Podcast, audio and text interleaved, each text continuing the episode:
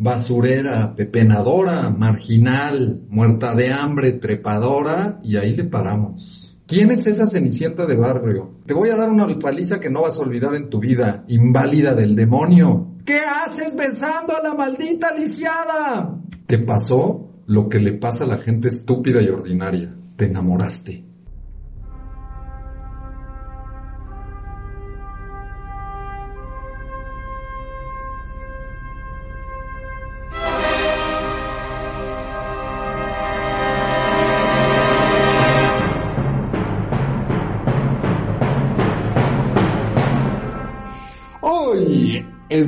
De la vacuidad,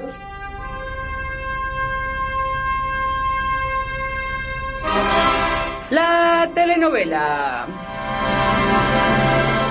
y después de este una ola de llanto y de risas, porque Ixchel no puede decir la telenovela, encontrados. este, Telenovela. Telenovela. Gracias por esa entrada porque pues alguien tenía que poner seriedad en este podcast porque pues Juan Pablo nos estaba grabando, ahora nos está ignorando. y yo soy la Para host. mí, para mí este es un tema muy serio, las telenovelas para mí son un tema que ocupa, un, o sea, tienen un peso importante en mi vida y en mi corazón. Entonces, ¿Creciste con telenovelas? eh, no tengo toda una historia con las telenovelas, claro. Mi familia, o sea, hay, hay, si ustedes han visto Carrusel o Rosa Salvaje, esa música, mi, mi, tengo un tío que componía canciones de telenovelas. Y sí, Potro Farías, lo pueden buscar en Spotify o comprar el soundtrack de Esmeralda o de Carrusel. ¿Potro Farías?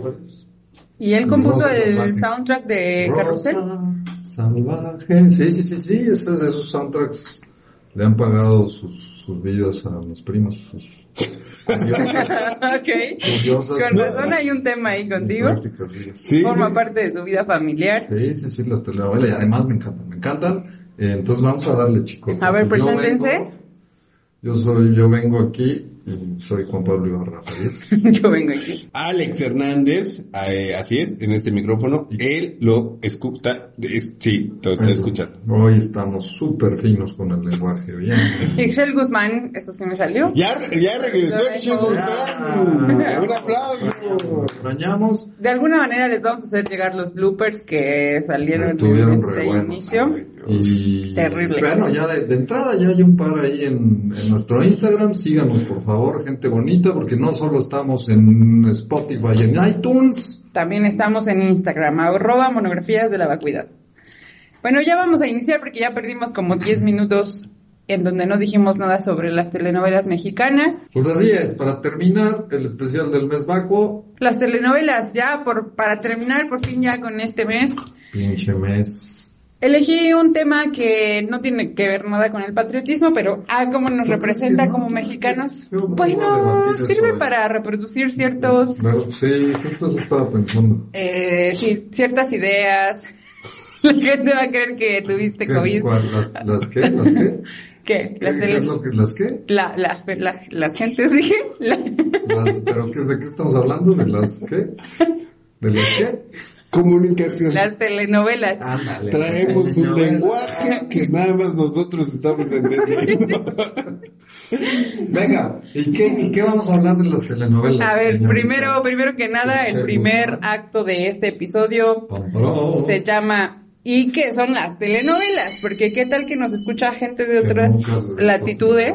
Pero, pero en toda, digo, en Estados Unidos se conocen con otro nombre que es Soaps. Soaps. Soap operas. Ah, Porque... soap operas. soap operas porque eh, en un inicio eh, se anunciaban en, en las so- en las en las de radio, las radionovelas, Las radionovelas. Se, las- las- se anunciaban jabones y se, el- en sus orígenes el soap opera se anunciaba jabón, entonces termina haciendo esto y se le queda, pero ahora ya en Estados Unidos ya el, el título telenovela se usa, ya se como piñata. Telenovela. Telenovela, sí. Pero es para las producciones latinas, ¿no? Para las producciones, nada, pero no solo son las producciones, es toda una estética. Es una estética que ya, o sea, se entiende con la estética de telenovela, se entiende ya, el- y bueno, Soraya Montenegro es famoso, ya hay memes de, de Soraya Montenegro en Estados Unidos, sí, sí. Que soap opera lo ocupan como que, como miniserie. No, es una, es una novela.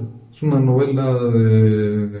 Pero que sigue siendo ciertos estándares la- latinos o ya con los No, no, no, estándares estándares norteamericanos. norteamericana. Esos son los gringos. Déjenme decirles hoy que hoy no me preparé para nada. No, no investigué nada porque este es un tema que llevo estudiando mi vida entera. mi vida entera. Tu vida entera es una telenovela. El modelo de telenovela gringo suelen ser eh, eternas. Son telenovelas que duran Hasta 10, décadas. 20 décadas, exactamente. Son telenovelas muy largas. Eh, y el modelo de telenovela que pegó en, en el resto del mundo es creado en México, que son historias muy rápidas.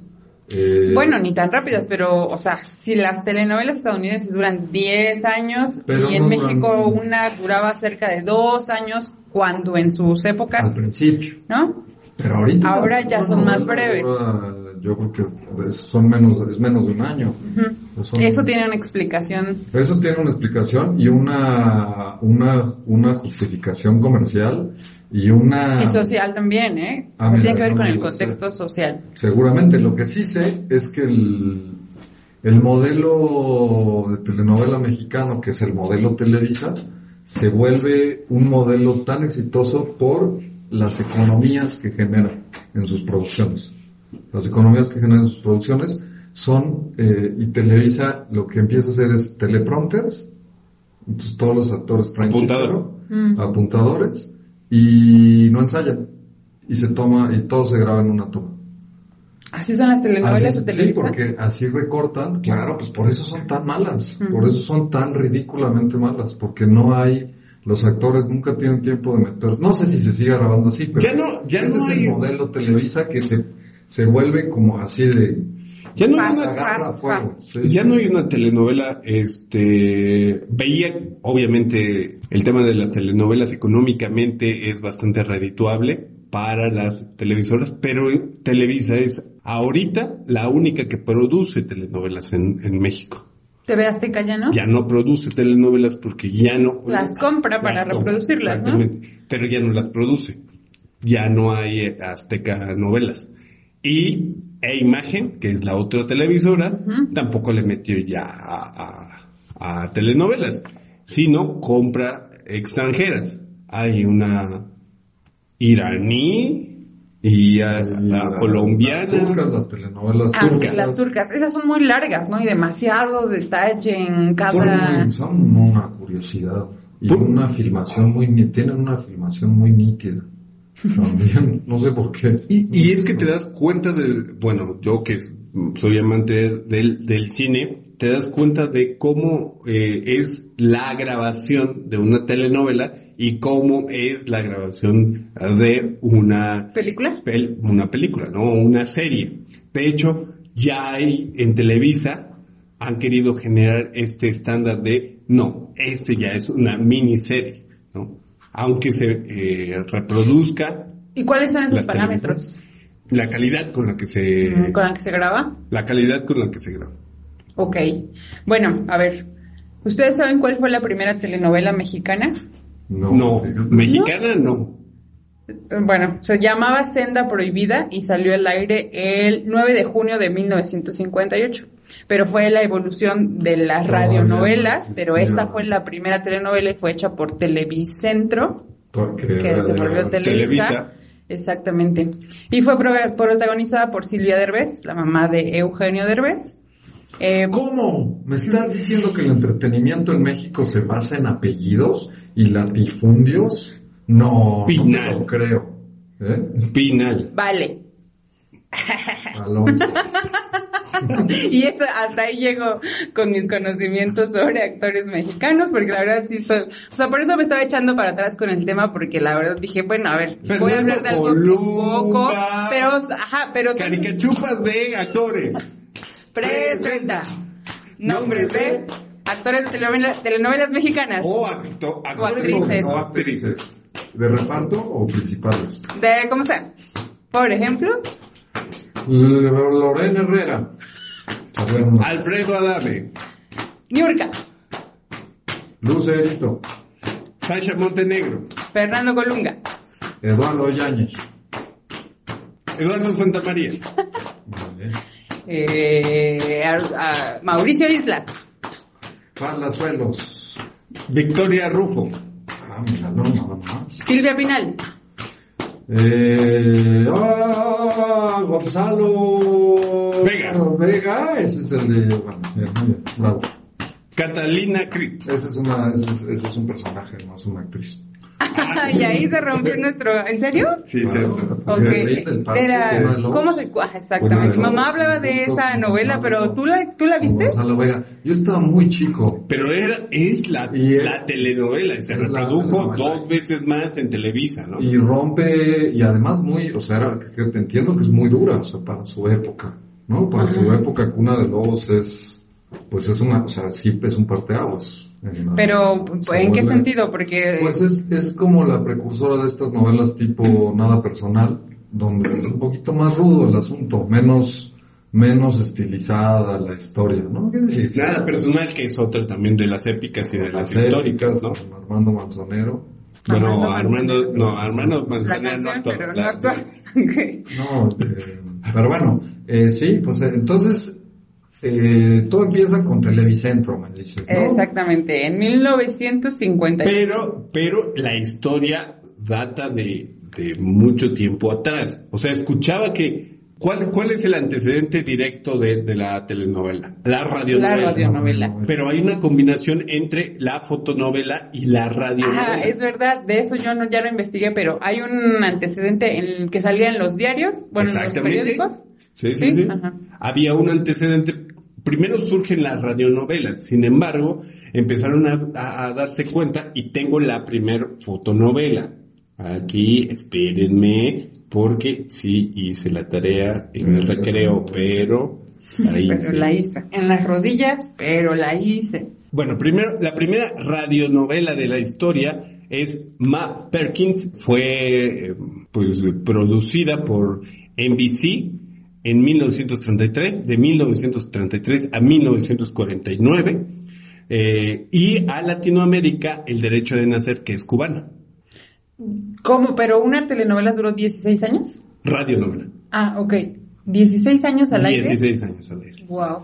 Ma Perkins en Cuba, que es la meca de las radionovelas, es El Derecho de Nacer, que de hecho, El Derecho de Nacer la hacen la primer este, telenovela latinoamericana justamente en Cuba. La radionovela la vuelven telenovela.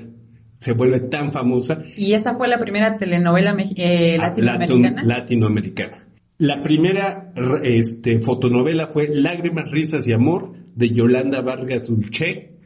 Eh, esto fue en los años 50, que junto con la radionovela la gente de repente decía, bueno, sabes que en, en cuestión de la radio, pues todo el sentido es eh, el auditivo, entonces era la imaginación. Hacer imaginar a las personas. Exactamente. Cuando se crea en México, por medio de Yolanda Vargas eh, Dulce, la primera fotonovela, es cuando dice, bueno, lo que quiero ver también es esto. O sea, ya lo estoy, puedo estar escuchando una, una radionovela y tiene tal impacto en la sociedad mexicana que a alguien se le ocurre, en este caso a Yolanda, armar una fotonovela. Entonces era como- Pero era independiente de era la independiente, radionovela. sí, sí, no había una radionovela que se producía impresa. Entonces, pero la novela va generando esta, estos segmentos entre la radionovela y la telenovela. Entre la imagen y la imaginación que te producía, bueno, más bien, la imaginación que echabas a andar con la radionovela ahora era un poco más, eh, quizá te inducían más por dónde a través de las imágenes, pero seguía siendo, De hecho, la fotonovela se vuelve todavía más popular eh, después eh, de la de las primeras telenovelas, porque como no toda la gente tenía una televisión, lo primero a lo que acudían era una Claro. fotonovela. claro, era más barato ir a comprar un periódico que irte a comprar una televisión. Sigue siendo. Más barato. Sí. Bueno, sí, ahora con Coppel no lo sé porque esos pagos semanales de un millón de años, pero pues al final tienes tu aparato electrónico. y, tu, y pero tu alma la empeñó. ahí de por vida, pagos semanales de 15 pesos de por vida. De un millón de años, te digo. De un millón de años, exacto. Pero saben que su, que la telenovela tiene el, origen en el melodrama. Sí. Que, que tiene, que data del siglo XVII, según mi investigación. Exactamente, del siglo XVII. En Italia. Ajá. En Italia. Ajá. Donde se generan las primeras, eh, los primeros melodramas con estos tintes pues obviamente dramáticos, como su nombre lo dice, pero en donde llevaban toda una sinopsis de tragedia, de, de, este, de melancolía, eh, durante toda la historia y concluían con un final feliz, que básicamente es el significado de telenovela, ¿no? Ajá, exactamente. Pero en el caso, por ejemplo, de los orígenes, bueno, en Italia y en Francia también, parece ser que la telenovela, perdón, que la, el melodrama, se, mm, se daba, se publicaba en periódicos o también en obras de teatro, ¿no? Que era la principal. Ajá, exactamente, pero eh, aquí a lo mejor entra un poco el argumento patriota porque al principio digamos que el elemento principal sobre el que basaban todo el argumento del melodrama tenía que ver con sucesos eh, patrióticos, heroicos, más que patrióticos, sucesos heroicos en donde entraban tintes eh, nacionales y poco a poco fue evolucionando el, el drama hacia mm, lo personal, dejó de ser, dejaron de ser historias que trascendían, ¿no? Más allá de una persona. Un melodrama histórico. Ajá. Y se volvieron más, tendieron hacia, hacia el amor. Y se volvió casi universal el argumento, ¿no? Que de hecho la Nueva España tenía sus propios melodramas con tintes independentistas a partir de que se genera en 1810 la lucha de independencia, se generan los primeros melodramas en donde los personajes eran los héroes de la independencia en búsqueda de la libertad y en búsqueda de... de, pues, Pero estos eran eh, publicados como obras de teatro. Obras de, teatro que posteriormente cuando en Francia, que, que era como, como decías, Francia e Italia eran las madres de, la, de los melodramas. Cuando en Francia cae esta corriente del amor, lo traen a, la nueva, bueno, ya a, México. Y, y en México es cuando dejan ya los tintes eh, heroicos y patrióticos para convertirse en melodramas ya amorosos. Exactamente. Y estos son nuestros antecedentes de la telenovela. ¿Tienes algo más, Juan Pablo? ¿O te estás esperando a, a ya entrar de lleno a, Quiero, tengo algunas cifras, algunas cositas eh, sobre, sobre el negocio de las telenovelas, porque es, pues ah, eso si quieres el negocio más rentable. Entonces, hablemos para nuestro siguiente acto, ¿te parece? Me parece increíble. Entonces, vámonos al primer comercial de la tarde noche. Juan Pablo Ibarra Farías, ¿qué estás diciendo? Que tenemos un corte comercial. Vamos ya. Y volvemos con nuestra gran actuación, muy parecida a las de Televisa. Buenísima. Bye. Ernesto, Ricardo, Daniela, José, María. ¿Estás harto de que tu nombre sea tan aburrido que no hay ningún drama en pronunciarlo? Compra el nuevo generador de nombres Ernesto Alonso Completa datos básicos de tu personalidad y contexto y el generador de nombres Ernesto Alonso te dará un nuevo nombre mucho mejor y mucho más atrevido y sexy. Así, María deja de ser María y es María Esmeralda de la Torre Salvador. Ernesto es Juan Ernesto Rodríguez Gómez. Generador de nombres Ernesto Alonso para que tu nombre tenga más cachito.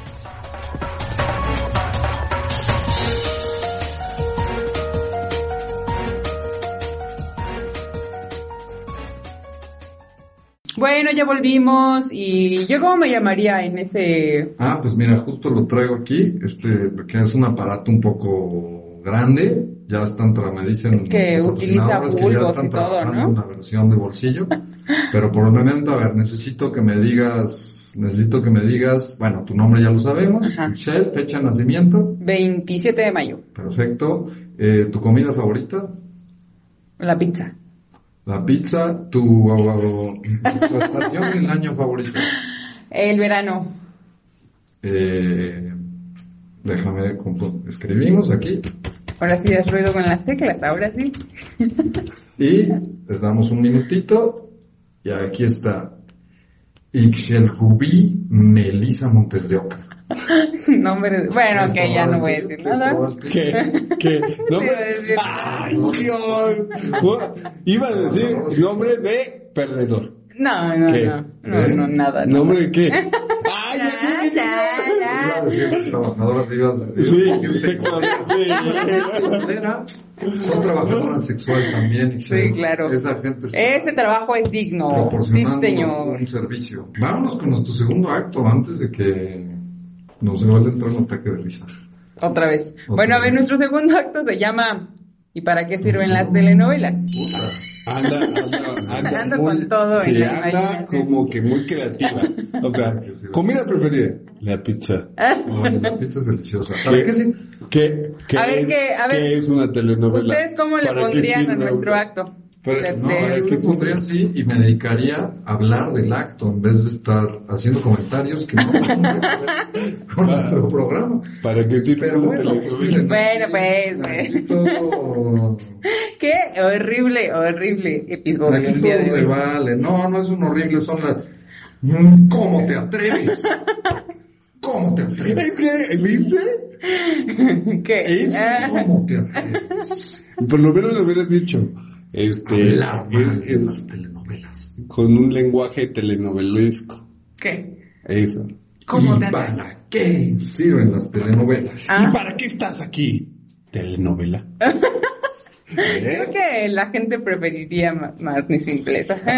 Pues mira, de entrada sirven para generarle un, unas ganancias impresionantes a las, a las televisoras, ¿no? Si bien... Eh, ¿Cuándo fue la época de las telenovelas? La época, de, pues sigue siendo. No creo. No, fue después de la época De del hecho- cine de oro. De hecho, sí, después. Por ahí pero- ya de los 60 hacia los 2000 Pero en los Ahorita 80s y no, no, 90s. sí, sí, siguen 80s, siendo. Siguen siendo. De hecho, justo en la pandemia, eh, las telenovelas han resurgido con más de 4 millones de espectadores en el país. ¿No? Eh, O sea, levantaron 4 millones que ya no tenían. Pues eh, no, porque nunca han dejado de. O sea, ¿Cuántos tenían antes de la pandemia?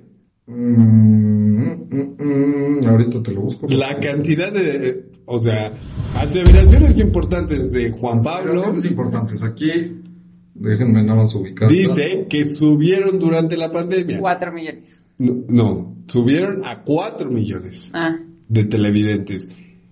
Pero Juan Pablo no tiene que era antes de esos 4 millones. no. Entonces, ¿cómo sabe que subieron? Porque lo reporta el país, primero que nada. Pero aquí está el dato de más o menos de espectadores, ¿no? Eh, Porque es que no- rostros, No, no, no he escuchado de, o sea, yo antes escuchaba a, a las señoras porque ahí hay otro tema. Desde los años 50 fueron generados para el público femenino. Totalmente.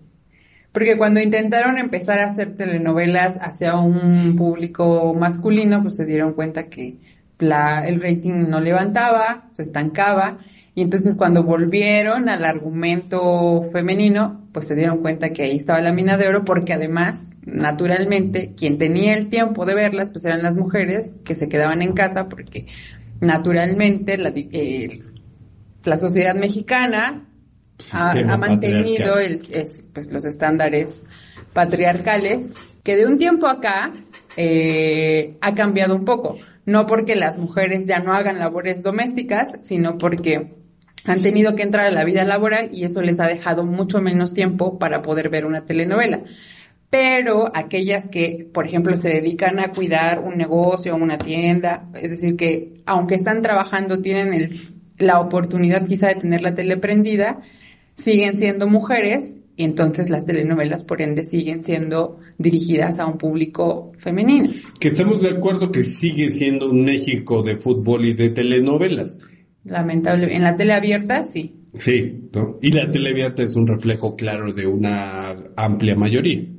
Sí, sí, sí, así es. Aunque ahora eh, hay cifras que dicen que Facebook está rebasando los niveles de audiencia a la televisión abierta. Pero porque es mucho más fácil, o sea, en una familia tienen cinco, cinco Celulares. celulares. y puede ser una sola televisión. Sí. Aunque, no sé, es muy raro el hogar que, se- que solo tiene una televisión. ¿no? En mi casa. También la mía, pero he conocido muchos otros donde la televisión es... Pero tendrán el mismo número de celulares que de televisión. No, definitivamente Por ejemplo, no. aquí yo tengo un, un estudio del New York Times que dice que efectivamente, al menos durante la pandemia, los espectadores han, han- se han ido más hacia el consumo nacional de telenovelas y programas nacionales que en Televisa. Mientras que alrededor de 4 millones de personas ven telenovelas en nuestro país diariamente. En la pandemia, a los programas han llegado hasta 6 millones de personas. Pero era natural. O sea, su, Claro, elevaron... pero lo que lo que no lo que es lo que es curioso es que la bueno no es curioso ante una crisis pues te vas a la televisión abierta obviamente que los servicios de paga vayan reducidos Por eso pienso que están un poco troqueados esos, esos datos. O bueno, No, pues sí, reflejan una realidad. eh, bueno, pero la, re- una realidad que es el tema de la pandemia, que obviamente genera menos ingresos para una familia, que necesitan cortar Carencia ciertos servicios. servicios. Entonces, lo que le Bueno, pero hay otras ofertas en la televisión, Canal 11, Canal 22, 21, cua- eh, bueno, no, 40 ya no. soy vieja. Este, jamás preferirían ver TV UNAM. O sea, la población promedio en México Ajá.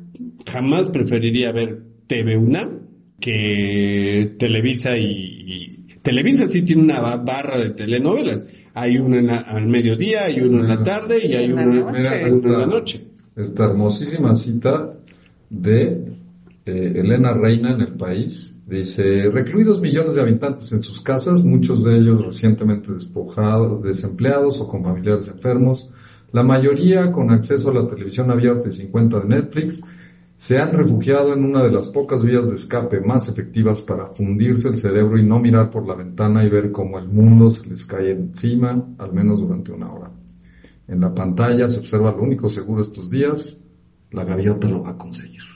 Y ahí está tu respuesta, o sea, la gente no va a ver. Y este, aquí esto, ¿para qué sirven las telenovelas? Está, eh, si subliman ciertas aspiraciones. Subliman y también yo creo que sirven de eh, válvula de escape. Amortiguan para realidad. Amortiguan la realidad, seguramente, por supuesto. por pero sí, supuesto. por lo que decías, esa válvula de escape para, eh, Para desfogar ciertas emociones que de desfogar otra forma, o sea, emociones. no sé si a ustedes les ha pasado que están quizá en una situación un poco complicada y sienten ganas de llorar, pero no lloran. Y entonces cuando ves una película que te Claro, mueve, claro, pues, es el pretexto ideal para sacar Claro. el sentimiento, ¿no? Claro, sí, sí, esos son, son, este, catalizadores, ¿no? Catalizadores de emociones. Ahora, yo creo que en México las telenovelas tienen ahí un, bueno, hacen muchísimas cosas, ¿no? Hacen muchísimas cosas. Eh, pero una de ellas es, y esto está documentado, en, en todas las telenovelas, todas las telenovelas, el bueno siempre gana. En todas, en todas de ellas. En todas las telenovelas. las telenovelas. En todas las No telenovelas. quería entrar a ese tema, pero qué bueno que lo toqué. En todas las telenovelas gana siempre el bueno y de esa manera, pues la telenovela se vuelve un, un, este, un paliativo, ¿no? De- de- para que la gente esté, o sea, porque refleja situaciones de pobreza, refleja situaciones de frustración, de desamor y de tristeza. y sin Desigualdad. Alienta esa de- de- tendencia a lo positivo que tenemos a Sí. pesar de que las cosas estén Y muy mal. también es aspiracional. Es un tema aspiracional, por eso siempre, y lo dice eh, Galaxia, donde quiera que esté, siempre son, siempre hay una relación, siempre hay relaciones de clase. Si tú te fijas, nunca hay dos, dos ricos enamorándose o dos pobres enamorándose, siempre hay una tensión de clase aspiracional sublimada a través del matrimonio, ¿no? Pues es una, Justamente, estaba yo leyendo, las tesis sí sirven de algo, la tesis de una doctorante, eh, se llama Susana Herrera Guerra, que Sí. la leíste, Sí. que justamente eh, analiza las telenovelas de Televisa y dice que hay una constante, bueno, tres constantes que sí son muy evidentes, pero eh, a través de la observación ella lo sistematiza y dice que es precisamente el tema de la reproducción de estereotipos eh, de género y, y de conservadurismo respecto al género, ¿no? O sea, son demasiado conservadoras las telenovelas mexicanas, pero además también son muy clasistas y también son muy racistas. Pero ese estudio es del 2015. Ajá. A partir del 2015, 2016, de hecho, se empiezan a generar por el tema polémico otro tipo de telenovelas. Telenovelas que hablan sobre problemáticas sociales, entre comillas, y estoy diciendo comillas, este, problemáticas sociales como bueno, no problemática social. ¿En qué momento hablo? Yo nunca, nunca abordan problemáticas. O sea, sí las, las, pues, las retratan de una manera bien pinche. Ah, bueno. Hablan sobre el tema de las relaciones este con, de personas del mismo sexo. Hablan sobre la ah, violencia. Hablan sobre últimamente han tratado de generar esta polémica con con Pero pero se siguen manteniendo pegados a los estereotipos Porque ese es el estereotipo de la de la telenovela, ¿no? porque recordemos que la telenovela de, ah, primero que nada y yo con todo el amor que les tengo a esa forma de arte tan barata eh, pues son un, son un producto y, y, funciona muy bien y se producen de manera barata para generar, o sea, ese es el modelo Televisa es eficiencia, eficiencia, eficiencia, eficiencia. Y tanto así que pues sus, o sea, si tú ves las cifras, los datos de cuánto ganan, eh, que ahorita les voy a dar. Con las deudas que tiene. Pues no, ahora ya no, pero sigue siendo el negocio más rentable de, de, oh, eso y las campañas políticas. Pero por eso, por eso se, por eso se, porque al final de cuentas la telenovela no busca abordar un problema solucionar un problema. ¿Por qué siguen diciendo telenovela? Nadie está diciendo eso, Alejandro. ¿No dijo telenovela? No sé. Telenovela. Telenovela. Tele. Hay una tendencia en la lengua natural a quedarse pegada al paladar y por eso telenovela. Pero tienen un, tienen un propósito mercantil y por eso pues terminan retratando, o sea, la verdad es que no hay investigación. Claro que lo tienen y es un gran problema que su propósito mercantil no pueda explorar otros tipos de... Porque dejaría de ser una telenovela y pasaría a ser una miniserie o pasaría a ser una soap opera o sea, que necesariamente una telenovela, ya no pude terminar de leer la investigación. Sí, es una fórmula. O sea, el, el, o sea, así como el 2 más 2 es 4, en la telenovela es... Racismo más conservadurismo más clasismo es igual a telenovela. No, no. Héroe más villano igual a final feliz. Ah, ok. Y dentro de todo eso... Héroe más heroína. Bueno, héroe, héroe más, más, más villano este, en medio amor, eh, romance, todo esto, pasión, igual a ver, pero, pero, pero, por ejemplo, puede haber una heroína, que en este caso puede ser, o sea, una mujer de la clase baja, que va a tener su final feliz, ¿no? Esa es la fórmula. Pero siempre la fórmula del final feliz es que se casa con el rico y entonces esa es su felicidad. O sea, la única forma de que esa mujer de clase baja tenga éxito es casarse. No puede escalar en el nivel académico, profesional. Es Entonces, es casarse, es casarse con alguien de dinero y es exacto, y la fórmula se repite tanto hombres como mujeres, eso, mujer rica, hombre pobre o hombre rico, mujer pobre, siempre, siempre. El fin de semana. Pero a eso me refiero, ¿por qué no se puede cambiar el argumento, digamos, central de la ecuación? O sea, que sí, que haya final feliz, que haya héroes, heroínas. yo creo, en mi opinión, ese es el éxito de la telenovela, que la tiña, qué barbaridad, qué horror.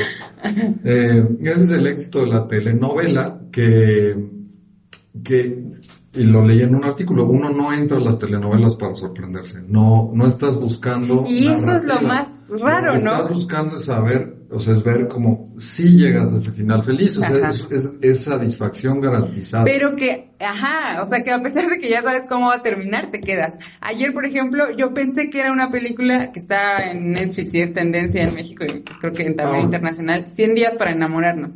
Y yo pensé que era una película y dije, bueno, es una película chafa, dos horas desperdiciadas, no pasa nada. Resultó que era una serie y que me gustó al principio, pero ya dije, ya sé cómo va a terminar. Dije, ¿para qué voy a desperdiciar todo mi tiempo si ya sé? O sea, no sé si sea más difícil ahí hay un tema, y no es solo de las telenovelas, y es el, es, el, es el tema de nuestra primera madriguera de conejo el día de hoy, que es el amor por la narrativa que tiene el ser humano, no solo en las telenovelas, sino en las películas de James Bond, en, las, en cualquier película de terror, en casi cualquier película tú ves Cuando a James Bond está a punto de partirle un láser, tú sabes que no lo va a partir un láser, pero no podemos evitar, no podemos evitar sentir esa tensión. ¿Por qué? Porque el humano tiene una capacidad y una necesidad de creer en narrativas. ¿Por qué? Porque eso tiene que ver con nuestra capacidad de, de ver lo que no existe. ¿no? Es una capacidad única en el, en el reino animal de, y que nos hace, muy probablemente, dicen algunos expertos, nos hace eh, tan eficientes como comunidad, poder imaginar eso que no existe, poder ver más allá. Entonces, las narrativas nos, nos llevan de la mano hacia un lugar que no existe, aun cuando ya sabemos que, que nos van a dar lo que queremos, ¿no? Y no son solo las telenovelas, son todas las películas de acción, todas las... Siempre hay el punto de tensión es ¿por qué? Porque nuestro cerebro está programado para creer en las narrativas. Si hay alguna de las cosas que eh, hacen a las películas buenas es salirse de las fórmulas. Porque es justamente lo que decía Juan Pablo. Ya también el cine tiene una fórmula. Por ejemplo, las comedias románticas o las, o, las películas románticas tienen chico conoce a chica, chico o chica decepciona a chico o a, o a la chica y este busca reconquistar a la chica o al chico. Y viven felices para siempre. Cuando una película se sale del contexto y da un giro de tuerca y van generándose eh, giros de tuerca durante la película, es donde encuentras una película diferente y es cuando encuentras una mejor película. Lo mismo con las telenovelas. Lo que sucede es que también el público mexicano no quiere giros de tuerca en telenovelas porque sabe que va a haber, para eso me aviento una película en Netflix. No, bueno, pero ya lo que yo iba es que a lo mejor, sin contar que mucha gente seguramente no tiene acceso a una plataforma como Netflix o cualquier otra que ofrezca distintos contenidos, es que a lo mejor, yo no lo sé, hay mucha teoría al respecto, pero pienso que quizá es esa tendencia a pensar, ¿para qué quiero más giros de tuerca, como se le llama en el cine? a esas eh, alteraciones de la normalidad o de lo que ya espera tu cerebro que va a pasar, si con mi vida tengo suficiente, ¿no? Porque lo que cuando una persona va a ver una telenovela, cuando está dispuesta a sentarse y aventarse media hora o treinta o, o una hora a chingarse una telenovela, es porque está dispuesta a refugiarse en la telenovela de su realidad. Sí. ¿Por qué pintar a una telenovela como una cosa real si al final lo que quiere el espectador es olvidarse de lo que está chingándose todos los días, de lo que está tragándose todos los días? ¿no?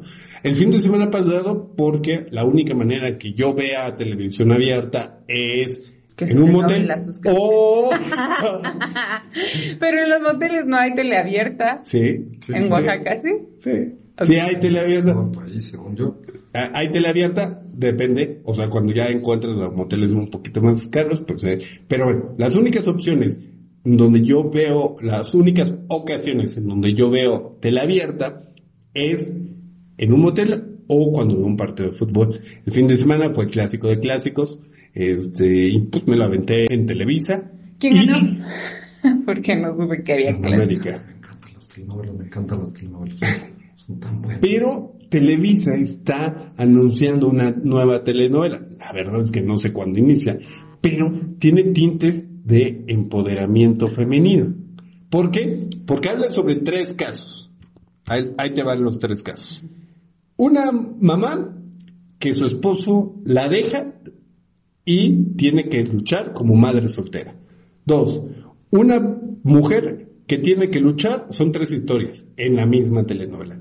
Una mujer que tiene que luchar con su vida tóxica de pareja y tiene que dejar al, al vato.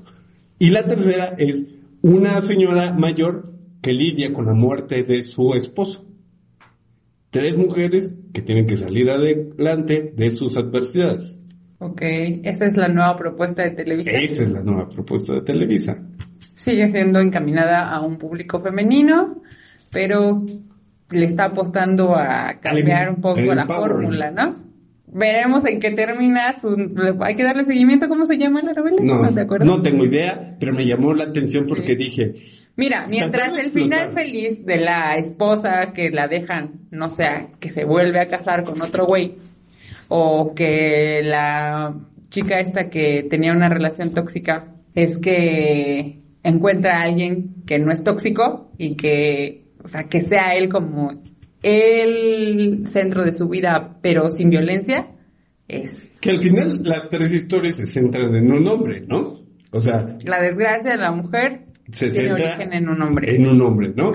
Y falta que el, el que la felicidad de esas tres mujeres que comenzó de un hombre termine en otro hombre. Eso no sería cambiar de fórmula. No. Solo es... En un inicio, la sinopsis que se te presenta en el comercial Ajá. es un cambio. Sí, habría que verla. Habría que verla toda. Vamos a verla, vamos a verla, por favor. O sea, porque No. además, déjenme decir, o sea, además hay que ayudarle a Televisa que está en quiebra No quiero ayudar a ese maldito. y que en su año pico solo recaudó 8 mil millones de pesos por, por telenovelas. 8 mil millones de pesos nada más. En su año pico, ¿eso cuando fue? Eso fue en 2016, el año más alto de recaudación de las telenovelas. 8 mil millones de Eh, pesos. pero en este sí, en este... Esta década. Pues mira, ¿eh? En 2016. sí. Pero en esta década. O sea, ¿hubo en algún momento antes de 2016 que ganara más que eso? No, ese es el, ese es el pico. Ese es, eso es lo más alto. Ok, de la yo, yo creería que el ¿Que pico... ganaban más? No, que el pico más alto debería de ser antes. O sea, yo creí que el boom de las telenovelas eran los años 90, No, ¿Cuántos fíjate. miles? 2000. Ajá. Y como no, fíjense cuánto, o sea, un spot de 30 segundos a las 8 de la noche cuesta un millón ciento cincuenta y tres Claro. mil trescientos sesenta y dos pesos. Y si se publica a las 9 de la noche, un spot de 30 segundos cuesta un millón quinientos veintiún mil pesos. Y nosotros queremos vender 50 Nuestras pesos. inserciones En en... nosotras, ¿eh? Están muy baratas. Ah. ¿verdad? Todos Sí. ahí que nos están escuchando, empiecen a comprar publicidad en Monogres de la Vacuidad. Les cobramos una, un punto cero cero cero cero cero uno de lo que les cobraría Televisa. Oigan, nada más. Es, es un hecho que las... Va- ahí les va la pregunta. La sociedad impone eh, la temática de las telenovelas o la temática de las telenovelas va imponiendo estatutos en la sociedad mexicana. Yo creo que es un es una retroalimentación. Es como el tema de la cultura, o sea, hay Cualquier producto que se consuma tiene- depende del está consumidor. está albergado en una sociedad y está diseñado en función de esa sociedad, pero cómo la gente adopte ese producto, cómo lo asimile, nadie sabe. Y entonces en función de eso empieza a crecer y empieza a haber una Porque Ahora, si hay, una, si hay una cosa muy maliciosa ahí, y de nuevo repito esto, recordemos que Televisa al menos, y en el modelo mexicano, lo que las hace tan exitosas es que son muy baratas de producir. Son muy baratas, digo, aunque también cuesta 50 mil dólares cada episodio, más o menos, pero son baratas para lo que les rinde, ¿no? Entonces, eh, en ese sentido, o sea, creo que sí hay una saturación del mercado de telenovelas con un producto que muy probablemente no esté satisfaciendo la necesidad o los anhelos de la población que lo consume, pero ¿qué es lo que hay? Es gratuito, está ahí y da ese rush inmediato. Pero de- sí lo satisface de alguna manera. sí, pero, pero a lo mejor no, pero no está respondiendo como otro, como algunos otros productos que sí requieren, o sea, es que inunda el- o sea, tú piensas que no hay otra cosa que ver en la, Yo no la encuentro, noche. es que yo no encuentro un contenido en televisión abierta, a ese, bueno, de las televisoras, este, TV Azteca y, y Televisa, que valga la pena en un horario estelar. Pues, bueno, pues sí, porque no te, yo sí, pues telenovelas son una maravilla. Me encanta, me encanta, son una maravilla, pero entiendo, entiendo que, sí, pues, no, es que no hay, es que hay, por eso digo, como no hay otra cosa, no creo que se pueda hablar de una relación consumidor-productor, Mi, porque no hay, no hay, no hay de dónde escoger. mi cuestionamiento sobre las realidades que invaden en la telenovela e invaden la sociedad mexicana iba porque se me vino a la mente, no sé, tampoco es como que platiquen con mucha gente extranjera, pero no sé si hay fuera de Latinoamérica una obsesión tan grande, y tal vez estoy generalizando, pero es un hecho, de que las mujeres quieren casarse. Estoy generalizando, pero sí hay un- una gran cantidad de mujeres que se ven Yo creo que en todo el mundo, todavía el matrimonio sigue siendo una, pero no, Una pero no De funcionan esos Pero- finales felices de las telenovelas como un parteaguas para decir, ese quiero que sea el final Claro, de mi vida. claro. Claro, claro, no, no son- Bueno, pero Alex, no solo son las telenovelas, ese final se viene expresando en, en las, lo dice un comediante a quien, a quien adoro, es Reggie Watts, no hemos encontrado un modelo para, para, no hemos encontrado cómo, cómo, cómo transmitir un mensaje nuevo, seguimos hablando de matrimonio desde hace Yo creo que el cine, años. yo creo que el cine O sea, está, desde, está el en teatro victoriano, desde el teatro shakespeariano, todas las historias se, se giran alrededor de la relación de un hombre y una mujer. Es, es Yo creo que el cine está, está llegando a, a, a otros, o sea, está tratando las de, narrativas han exactamente, de cambiar de narrativas. Creo que el cine sí está eh, experimentando con otras Pero- realidades. Pero aquel que quiere una ganancia segura explota la fórmula de final feliz con matrimonio, incluso en las películas de Hollywood. O ya eso ya no pasa. Sí, claro, ¿qué pasa? Todavía se sigue, aunque haya cine de arte, se sigue produciendo mucha basura que digo, y para, para un- muestra un botón, las ocho entregas de Rápidos y Furiosos, que todas tienen el, o sea, todas la, mi- el mismo arquetipo y la, y, y el mismo final. Ellos escapan y, y, y se casan con unas chavas guapísimas, todo el mundo está mamado y buenote y, todo el mundo corre rápido. O sea, es, es, es el, el arquetipo sigue siendo, no hemos encontrado modelos que nos permitan Trascender. trascender. No, el- creo que sí hemos encontrado modelos, eh, pero no- todavía no, no está tan permeado en las sociedades. Es cierto. Ahora, a, a tu pregunta, ¿es esto Latinoamérica o no? Yo sí les, o sea, les tengo el dato que uno de los países que más telenovelas con, mexicanas consume es, adivinen, ¿Qué- qué- ¿quién diría esto? Japón. Rumania. Rusia. En Rusia, las telenovelas mexicanas de los años 80 siguen siendo famosas. Tanto así que Verónica Castro relata haber ido a Rusia y, y salir al balcón y encontrar a miles de personas llorando y gritándole Mariana. Y dice que a pesar de que yo sonreía, la gente no dejaba de llorar porque se relacionan con ese, con ese personaje, con el personaje de su telenovela. Ni siquiera sabían el, el nombre de, De ella De como ella. actriz. y yo conozco gente que ha ido a Rusia y es más, vinieron alguna vez, un- hicieron un intercambio, nunca entendí por qué diablos en mi primaria hicieron un intercambio con rusos, pero Ok. déjenselo a las escuelas y inventarse cosas raras. Esos son los alemanes. ¿Quién quiere hacer También algo, algo entre, entre fascismo, comunismo? A veces mi creatividad se traiciona. Por la Volkswagen en Puebla, ciertamente. Pero venían los rusos y todos conocían simplemente María y Rosa Salvaje, todos se sabían las canciones, es una cosa muy curiosa. Entonces, el, la, respondiendo a tu pregunta, yo creo que sí va más allá de Latinoamérica. Sí, va más allá. Y hay una Tiene que ver con en- arquetipos, Con arquetipos. De, la, de, la, de la humanidad entera, ya no Y es... anhelos, ¿no? Anhelos que además, y ahí sí pasa lo que tú dices, ahí sí nos estamos alimentando el mismo anhelo pendejo de cásate y encuentra a alguien para que te llene el vacío enorme que tienes dentro. Eh, porque nos lo, no, es un loop, lo tenemos en loop. Nos lo meten por las películas y como lo queremos buscamos esas producciones entonces ahí sí yo creo que, pero no todo, no, no todo es malo en las telenovelas. Yo les tengo por ejemplo el ejemplo de la telenovela ¿Qué culpa tiene Fatma Gul? Una Ok. telenovela turca, como Sí, decía. sí, me acuerdo. La, ¿tú, la, ¿Tú la viste? Yo No, no la vi, pero sabía porque mi mamá siempre me hizo bu- bur- porque eh, veía esa telenovela y entonces no sabía pronunciar bien el y entonces ¿qué culpa tiene? Terminaba con Ergul.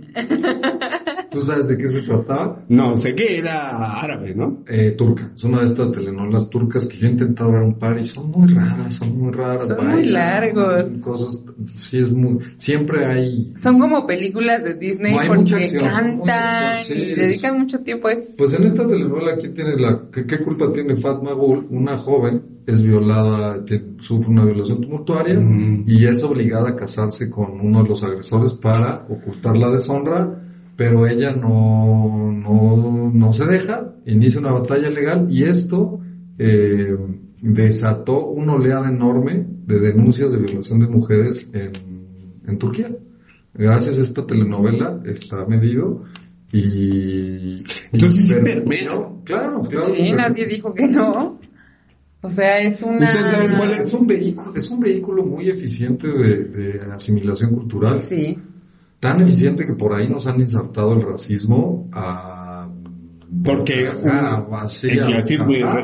Lo han normalizado. Lo han normalizado al, al punto de que pues nunca ves actores morenos siendo Estelares. Rico. Esa es la queja de Tenoch Huerta todo el tiempo, ¿no? estelares o ni- ricos nunca, que bueno, pues eso eso sí es un sí es un te- hay pocos morenos ricos en este país, eso es el 80% de la población adinerada es blanca o de, de piel de eso es un hecho, no lo olviden, México es un país racista, eh, pero a mí lo que más me sorprende es que ni siquiera la población indígena es de- del tono de color de piel que tendría que ser. Siempre siempre es, y, y los pobres siempre son, este, la, la niña está de rebelde, sale ahí, además todos hablan igual, de, ay, no mames, no, chale, chale, y esa es, esa es la representación del- de la pobreza en este país y el mal gusto. ¿Cómo representan al pobre en las telenovelas? Es el mal gusto. Siempre el pobre tiene las, pla- o sea, no combina bien su vestuario, chequenlo, siempre se viste mal. Es una, es, y nos la han metido a bocajarra y nadie sabe. Quizás sería un buen ejercicio de, de observación social. eh, Por eso hay tesis de telenovelas. Total. Claro, es todo un estudio. Yo, yo en serio tomé una clase sobre recepción crítica de medios en los que leímos de telenovelas muchísimo. Es una maravilla la cantidad de cosas que se transmiten ahí. Eh, ¿no? Pues ya decías, desde estereotipos de género, estereotipos de clase, aspiraciones. Eh, ¿Ustedes saben cuál es la, teleno- la telenovela más este, vista a nivel mundial? eh, yo tengo una. ¿Tú No, la más vista. La más vista, yo leí que era Destilando Amor, una telenovela que en 2007, a, La Gaviota, pesar, ¿no? a pesar de ser una retransmisión, es la telenovela más vista de la parrilla televisiva de Televisa. Pero del mundo. No, esto es de Televisa, lo tengo yo. aquí. Betty la. Fea. Betty la Fea. Betty la Fea es... ¿cuál? Netflix, ¿no? Ahorita. Betty la Fea es... Que No, la colombiana, la col- la original. La original, no la de... No, no la mexicana. La más, Más bella. Vale, ¿no? Sí. La más. La más, la más, la más vista en todo el mundo, la telenovela más vista en todo el mundo es Betty la Fea, la colombiana. Porque de hecho así se llama, es única. Ese es su nombre. Ajá. Pero tiene esta con América, ¿cómo se llamaba la, la chica esta? Ugly Betty, hashtag Marte Baile. eh, No tiene, tengo idea. tiene hasta su versión gringa. Sí. O sea, se, fútbol, se convirtió en algo, en el producto más famoso eh, telenovelesco que la replicaron en varios países. Hay una argentina, hay una mexicana, hay una norteamericana. Qué bien, mira, Pues vámonos, vámonos a nuestro último... comercial. Sí. Regresamos de monografías de la vacuidad. Escúchenos por iTunes, Spotify e iVoox. Señor actor, señorita actriz, ¿está cansado de tener que fingir que llora en cada casting? Adquiera Cry Baby Cry.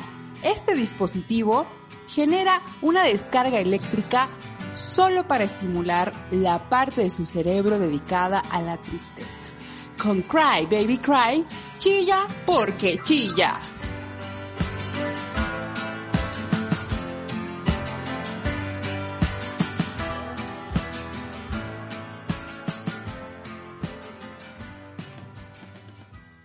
Y estamos de nuevo en monografías de la vacuidad con la telenovela.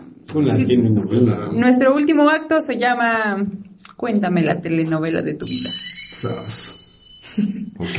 A ver, no, es una dinámica y se trata de que ustedes nombren a su vida como una telenovela y nos cuenten por qué. Ok, yo voy primero. A ver. Alzo la mano y el villano sería mi trabajo actor. Sin duda. Slim, Carlos Slim. Exactamente. Eh, No, perdón, no es cierto. Carlos Slim sería el villano. En este caso, obviamente yo sería el héroe. Eh, ¿qué, qué más necesita? Trama. Eh, una trama. Este, El sueño. El sueño es convertirse en un, este, tiene que ser un poco más de fantasía que mi realidad. Entonces, tendría que ser en Director de cine. convertirme en el director de cine más prestigioso de México. de México. Sí, ¿Cómo porque hay que llegar al, al conformismo, porque la- las telenovelas no te llevan a, a, A lo más grande. Sí, Ok. sino al grado como as- aspiracional, ¿no? Que lo podrías alcanzar, que lo puedes tocar, que te puedes volver rico, pero no multimillonario, ¿no? ¿Y qué más necesita? Y Un final feliz. Un final feliz. Ah, bueno, un, final feliz. Yo ya tengo. un final feliz. Sería Terrible. yo produciendo una No, pues. Telenovela. Tienes que casar. Tienes que casar. Yo produciendo una película Y ahí sobre una amor de telenovela, sí, y que en esa producción conozco el amor de mi vida y me caso y digo, ahora yo voy a ser protagonista de esta película que trata sobre una telenovela. ok, es como espejo sobre espejo. Ajá. Eh, se podría llamar produciendo un sueño. Pro- ¡Eso! ¡Carajo! ¡Qué básicos! Ay, ¿Y la, ¿Y la telenovela qué? Pues esa, la mía, la mía se llamaría A ver. Entre pájaros y ramas. Y sería Eso es más como película o libro. No, esta sería, de un- sería una telenovela tipo TV Azteca, donde pasan cosas todavía peores, así como Cuna de Lobos, una telenovela muy ruda, en el que Juan Pablo se enfrenta a otros Juan Pablos, y, y- y, pues está, y, está intentando que no le metan el pie, ¿no? Toda la telenovela es nada más caminar una cuadra, pero hay Juan Pablos que no lo dejan caminar, y Se lo veo le como una metiendo el serie. pie, le, Una le- le- serie. le roban la cartera o hacen que se le caiga, le, le golpean el celular y se lo destruyen. Multiverso. ¿no? Sí, sí, sí, todos así, Todos todos, Juan. Pablo saboteando a Juan Pablo. Las cuerdas del universo, las teorías de cuerdas ahí. Ese es otro bueno, me gusta, las cuerdas del universo. Ah, yo creí que ibas a las ponerle cuerdas algo del como... universo está bueno para mi telenovela y al final, al final logro cruzar la, la cuadra, así atravesar la cuadra y me caso conmigo mismo. Es un... En una iglesia de pueblo. En una iglesia de tan pueblo y en una, y en una carreta, obviamente. Porque todas las, no sé si alguna vez han visto, todas las telenovelas de Televisa terminan en una iglesia de pueblo con un mercadito de productos locales típicos mexicanos afuera. Es muy curioso, ¿no? Porque todas. Yo creí que iba a ser algo más dirigido como a risas de pasión. Risas de pasión. Risas de pasión. Tú O pasión de risa. pasión. subiéndote al La lucha escenario de un, y de un estandopero. Y decaes en, en un momento y quieres, pero de repente encuentras una estandopera en tu vida. Ahora y risas de pasión. Risas de pasión. La lucha de un estandopero por masturbarse en el escenario. Finalmente. Ok. Lo logra. Finalmente lo logrará. Y terminarías con un final feliz. Sí. Totalmente garantizado. La cara de Carlos Slim así. Toma, maldito.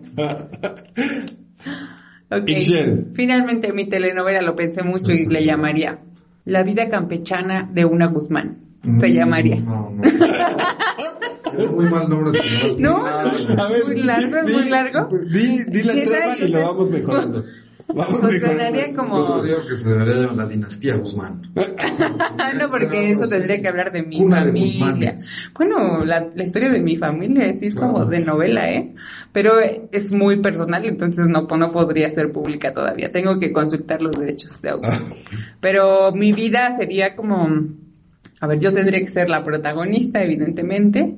Y el villano sería como la adversidad, ¿no? Porque por eso es como la vida campechana. no, es la adversidad, la adversidad es un villano.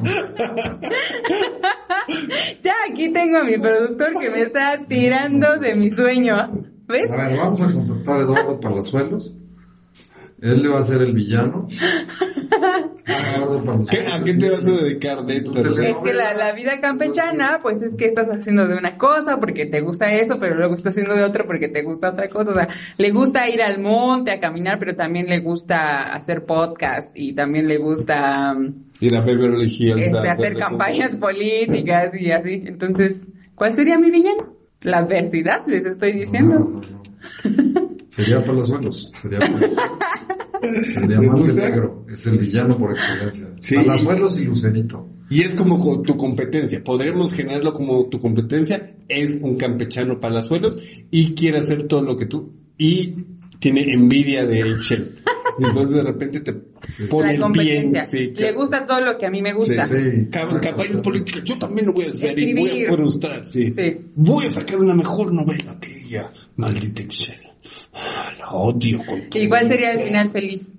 El obvio Lucerito estaría intentando bajarte a Luis. No, no, pero- Lucerito, Lu- pero- Luis obviamente va a ser Fernando Colunga. lo vamos a- Entonces Lucerito y, y Palazuelos, porque Lucerito quiere Exacto. bajarte a Luis y Palazuelos quiere bajarte la chamba, entonces conspiran juntos. Ya, y Palazuelos se tiene que morir en, en, en un este, accidente de auto, sale en un barranco, o sea, de repente va un- cuelga una llamada en donde le dicen Palazuelos, el trabajo va a ser Su para cabello de príncipe encantador vuela por los aires para mientras va cayendo el coche. Exactamente. Y el trabajo va a ser para Excel.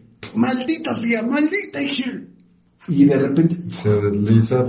al barranco y ¡No! Se Cabello estrella perfecto, y volando va- por los Y aires. va salpicando autobronceado. Exacto. Autobronceado. Naranja por todas partes. Y llega Fernando Colunga haciendo caballito. Ah. Así se avienta todo el segundo piso del periférico en motocicleta haciendo un caballito y llega a rescatarte, eh, que por alguna razón estás viendo ahí. Porque, este, ¿quién era la villana? Lucerito. Lucerito te quería envenenar. Claro. Porque dijo, maldita sea. Ro- Robert- Roberto murió por ella. Ahora. Ah, porque eran hermanos. Eran hermanos. Eran hermanos. Y entonces, Separados al nacer. Sí. Separados al nacer. O sea, de Se hecho, conocieron en su, Sí, en sí, su en el odio. transcurso de la novela se dan cuenta que son hermanos, pero ellos no sabían que eran hermanos. Por ahí hubo una costón, pero así nada romántico. una costón nada más. una cosa muy- Pero sin nada romántico.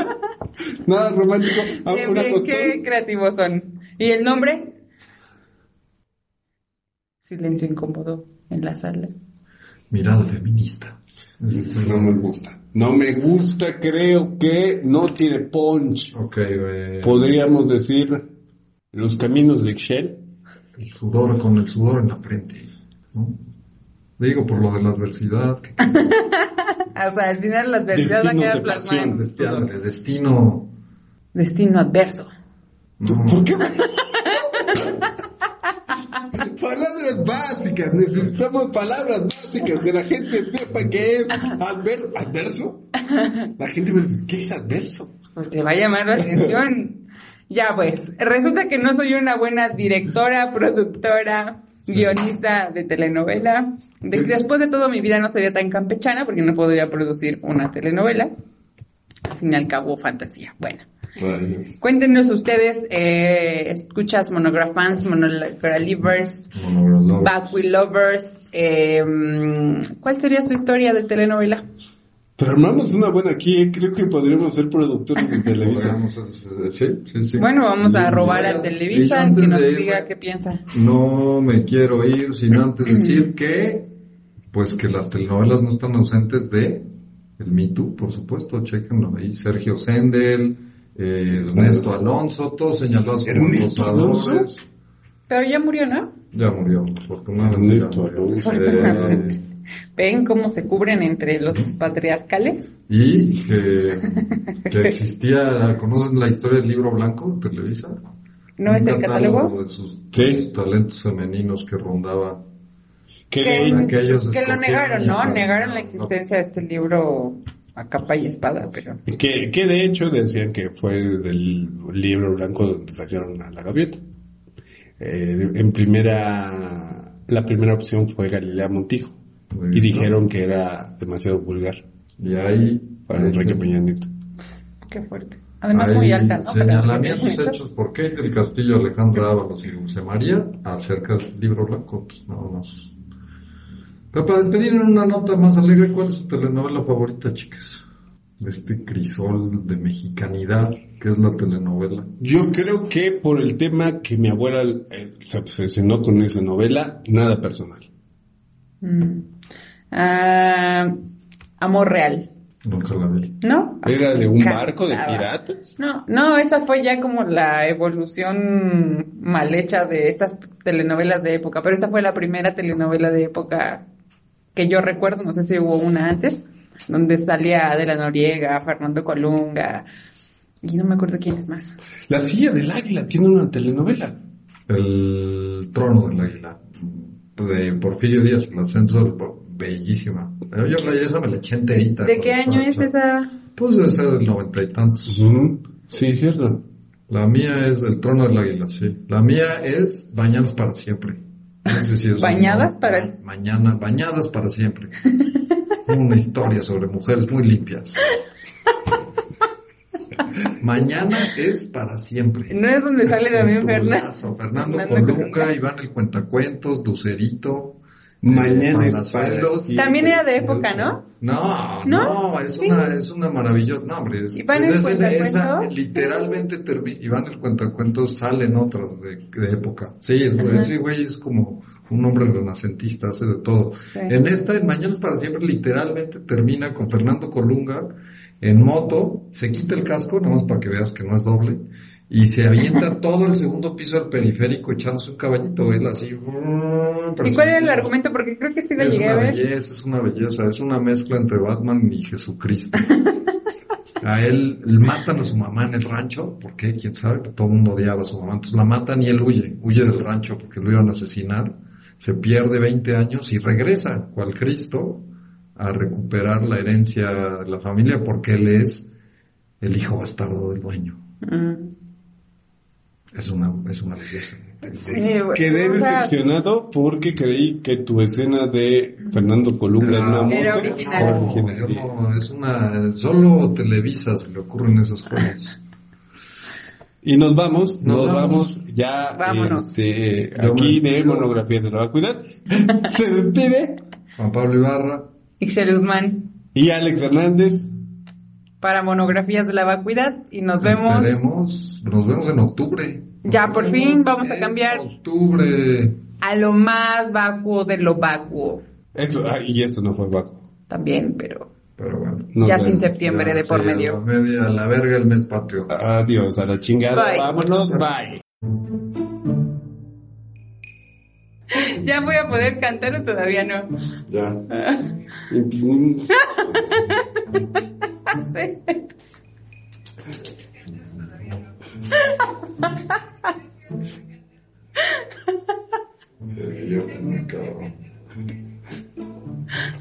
No generamos dinero, pero cómodo. ¿Cómo nos divertimos?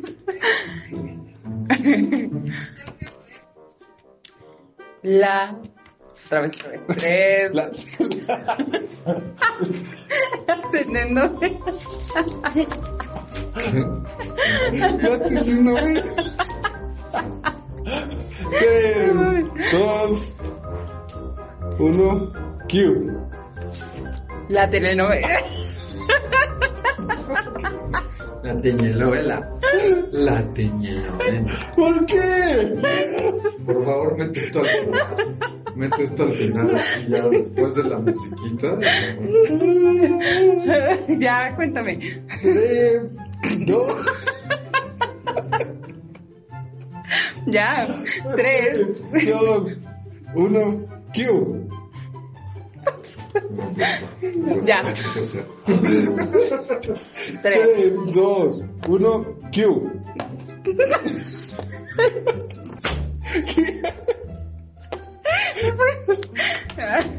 Ay, ya me da miedo que me salga mal. Así es, así es. El celular pinche. Pero estoy aquí reportándoles que no podemos empezar Tres, a dos. Por un ataque de risa de par de babosos. Uno. ¡Yum! ¿Qué?